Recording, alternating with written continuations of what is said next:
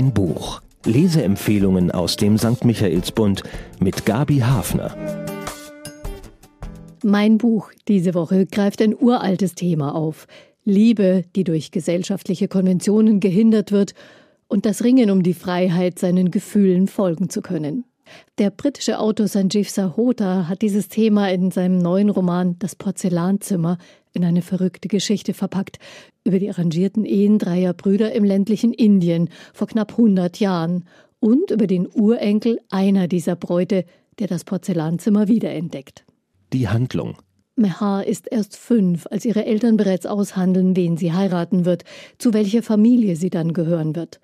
Erleichtert erfährt sie, dass sie bis dahin noch mindestens zehn Jahre in der Nähe ihrer Eltern verbringen darf.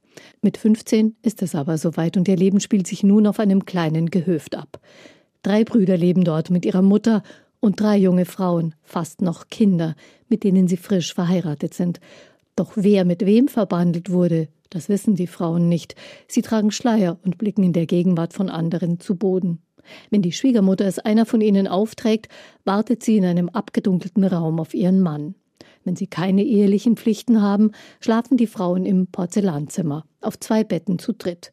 Hier wird gekocht, gespült und genäht, ein Arbeitsgefängnis, das seinen glamourösen Namen von den wenigen Tellern hat, die aus der Aussteuer der Schwiegermutter dort aufgereiht sind. Wer gehört zu wem? Welche Frau wird als erste schwanger und wird es ein Junge? Das sind die drei entscheidenden Fragen, die alle umtreiben, während die Frauen ihre Tage mit ungezählten Arbeiten in Haus und Hof zubringen. Erst nach einem Zwischenfall mit einer Verletzung lüftet sich das Geheimnis, und Mehar muss zur Kenntnis nehmen, dass der, mit dem sie inzwischen ihre Lust entdeckt hat und der ihr gefällt, nicht ihr Mann ist, sondern ein anderer Bruder. Und auch einer der Brüder hat getrickst, sich einfach die hübscheste ausgesucht, Zeremonie hin oder her. Das Porzellan ist zerschlagen. Verwoben ist die Geschichte Mehars mit der ihres Urenkels. Es gibt sogar ein gemeinsames Foto der beiden.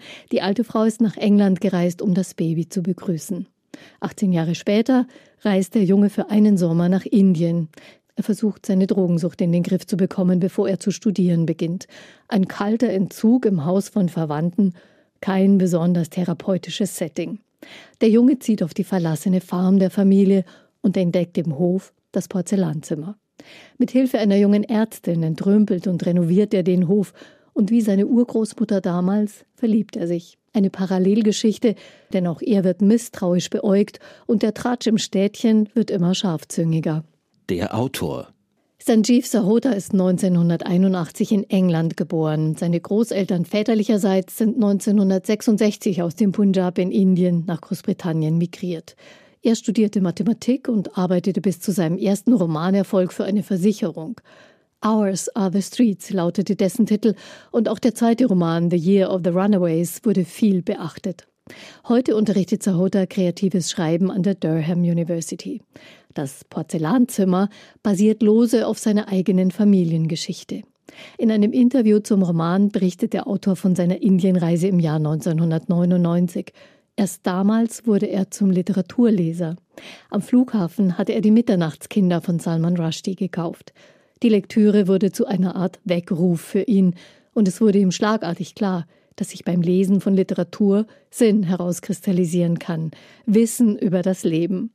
Sahota betrachtet Romane als imaginäre Arena, in der die Protagonisten ihre persönlichen Kämpfe austragen.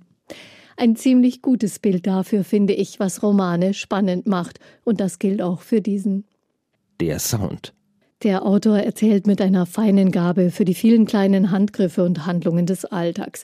Sie sind es, die sofort in die Atmosphäre des ländlichen Anwesens eintauchen lassen und anhand derer er auch die Machtverhältnisse im Haus auszudrücken vermag und Nähe herstellt zu Mehar. Fast eine Seite füllt er mit der Aufzählung ihrer Arbeitspflichten. So bahnt er seinen Lesern eine Blickschneise in die Gefühlswelt seiner Protagonisten, knapp geschildert, aber intensiv in der Wirkung. Er teilt nur wenige, aber heftige Szenen aus der Jugend des Urenkels in England, als Migrant mit der falschen Hautfarbe, kennzeichnet von Ausgrenzung und bis hin zu Gewaltangriffen auf seine Eltern, die sich abrackern für ihr Leben in diesem feindlichen Land. Und in diesen wenigen Sätzen entdeckt man das Schicksal der Familie. Die Parallelen zu Sahotas eigenem Leben sind unübersehbar und er verschleiert dies auch nicht. Es gab diese Geschichte über seine Großmutter, die in einem Zimmer eingesperrt gewesen sein soll.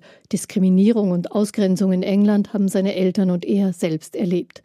Das trägt zur Überzeugungskraft des Erzählens bei und doch schafft Sahota mit seinem jungen Indienreisenden Szenen voller Leichtigkeit. Erkenntnisgewinn. Porzellan ist ein empfindliches Material, zerbrechlich wie die Seele vor allem junger Menschen. Unversehrt bleibt es nur, wenn alle darauf acht geben. Und glänzen wird es nur, wenn es geschätzt wird, so wie junge Menschen sich nur entfalten können, wenn sie ihren Platz finden, an dem sie respektiert sind.